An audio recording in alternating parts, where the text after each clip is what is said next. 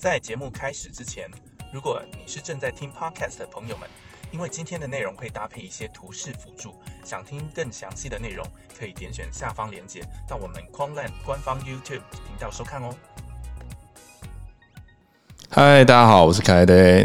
那我们又到了一个月一次的月报的时间。那事不宜迟，我们来看一看这个月的表现。先从 HFT 的这个 Maker 来开始看哈。那大家可以看到，这是我们从六月五号到七月一号的这四周的表现，总共有将近 十九点八 B，啊，将近二十 B 这样的成绩。啊，这也代表说我们在 Maker 上呃一直很持续稳定的在扩大我们的市占率，好，所以甚至于你如果看到第四周我们的这个呃这边看不出来哈，但我可以跟各位分享，就是我们的比特币是全球第四，以太币是全球第三，好，但是呢也跟各位解释一下，第一周。这部分的这个交易量是有计算进去的，但是我们的这个 ranking 没有出来，因为这个是 B N 他们报表没有提供。那我们也持续的在跟他们要，但直到今天都还没有拿到。这也是为什么我到现在还是呃只能这样子来呈现。好，这就是我们的高频的部分。那再来，我们来看看 C T A 的部分。好，这一个月的表现还不错，我们。有三点六四帕的获利，好，那这主要的关键原因是在大概六月十号左右的时候有一波行情，那这一波我们有做到方向，然后二十几号的时候还有一还有一次的比较多小币的行情，直到月底的时候。好，如果大家看这个橘色的线，好，所以十号到二十四号这两波都有吃到，但是月底因为 ETF 的文件没有过，所以在那个当天有啊出现闪崩的情况。那事实上闪崩这种盘就是很容易被不小心被嘎到的，所以有呃获利回吐了一些，但整体而言是还不错的，而且。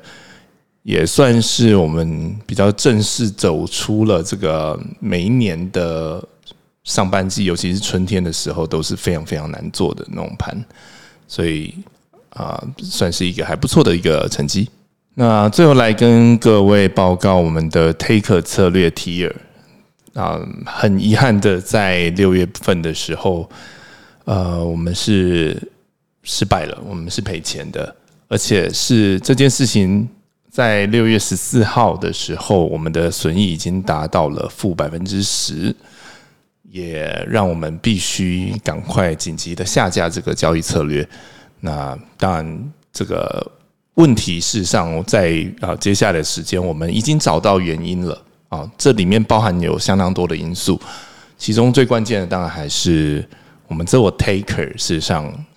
这个市场上，它就是有竞争者。那我们的竞争者，大家也都知道，是不管是在年资上面，或者它的资本上面，都是我们的非常非常多倍的前辈哈。所以今天算是我们嗯学到了一个教训。但是呢，呃，并不是说交易策略 take 策略就我们就不会再继续进行，而是。我们已经找到原因，而且我们必须调整我们的交易策略，包含从整个 AI 的模型的训练，都要从头开始收集资料，重新训练之后，可能会预计啊，maybe 是七月八月的时间，我们会让它重新上线。但是短期之内的话，我们就会先不跑了这个 take 的交易策略。那最后，我想大家最关心的就是这一个月到底还有没有空头呢？啊，还是必须跟各位说，很遗憾的，因为我们 Maker 有赚钱，CT 有赚钱，但是 Maker 的部分呢，因为其实大家应该也都知道，就是 Azuki 这个事件，大家甚至于开玩笑说，这个世界上跑最快动物是豹，豹的速度是这样啊，飞机的速度是这样，光速是这样，那 Azuki 把 ETH 转到。这个 Coinbase 的速度是超过光速的，这个事件让我相信很多的资金部位都被卡死了。那尤其在做高频的 Maker，我们是很明显的感受到以太的盘它虽然有价，但是完全没有量。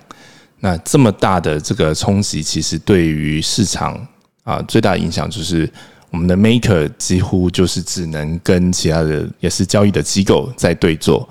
所以，因此它的获利空间会被压缩的很小。好，所以虽然 Maker 我们持续的在扩大市占率，但是这边的获利还是相当有限的。那 CTA 啊有有获利，但是大家也可以看到这个数字，好七千块，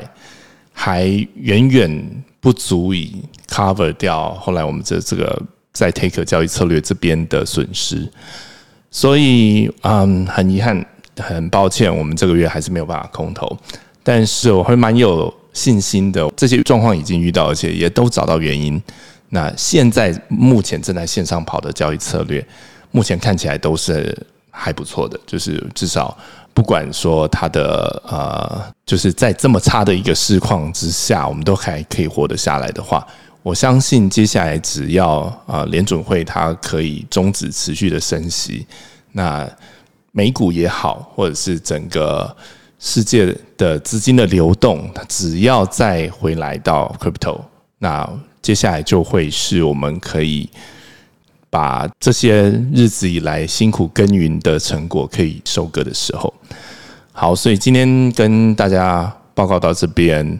那我们未来还会持续的跟各位分享我们的这个交易策略，以及持续的跟各位汇报我们的进度。好，谢谢大家。想要了解更多 QLT 的资讯，或者想要购买的话，请按下方的说明栏。